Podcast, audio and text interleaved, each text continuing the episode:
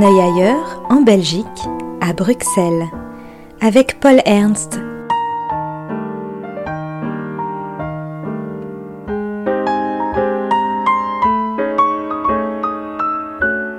Pour un décrochage bruxellois.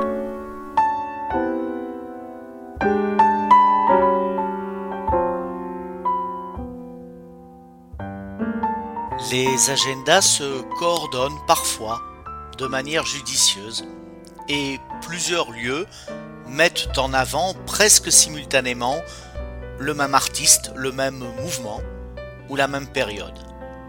C'est ce qui est arrivé récemment en Wallonie et à Bruxelles autour d'Andy Warhol. Il y a quelques mois, en effet, le musée de la Boverie à Liège avait présenté une rétrospective chronologique de l'artiste et avait intelligemment dressé la filiation entre le publicitaire, dessinateur avéré et homme souvent méticuleux dans le choix de ses tonalités, et la célébrité que nous connaissons tous, celle qui distribuait joyeusement les cartons d'invitation dédicacés. À Bruxelles, aujourd'hui, ce sont des volets différents de cette œuvre majeure du pop art qui sont présentés.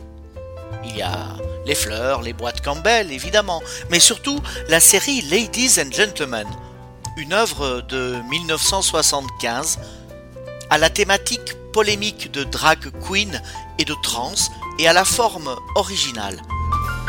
Warhol part en effet des polaroïdes, dont les acétates, une sorte de négatif transparent, sont ensuite utilisés pour créer les estampes. Le talent de coloriste opère alors un travail de reconstruction comme une mosaïque.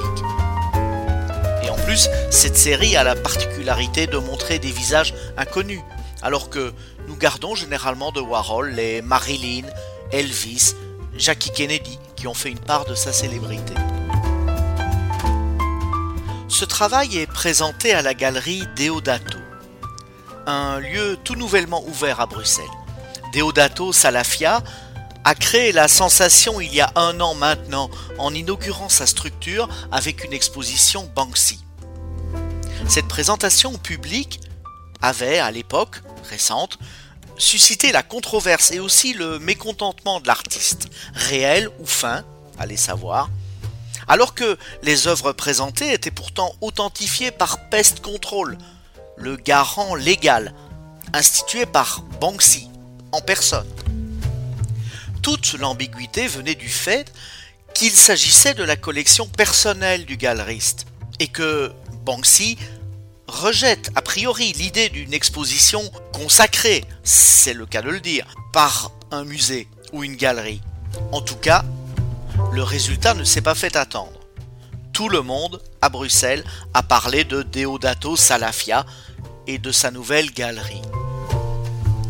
Pour lui, il s'agit du huitième espace ouvert, lieu de vente ou galerie, selon le jugement qu'on pose sur sa méthode de travail, et en plus du site internet, qui met en avant de grosses cylindrées comme Hearst, Murakami ou Jeff Koons. Pour raconter son histoire et son parcours, Salafia a publié un petit ouvrage au titre bien marrant, Art contemporain, vos cinq premières œuvres d'art. Et ainsi, l'auteur vous invite à découvrir le goût des autres sans prendre le risque de griller votre carte bleue. Alors bien sûr, tout ça part un peu dans tous les sens, le texte aurait mérité un suivi éditorial plus poussé, mais ce qui honore Salafia, c'est un véritable humour parfois grinçant, et après tout, louable volonté de présenter les galeristes comme des gens formidables.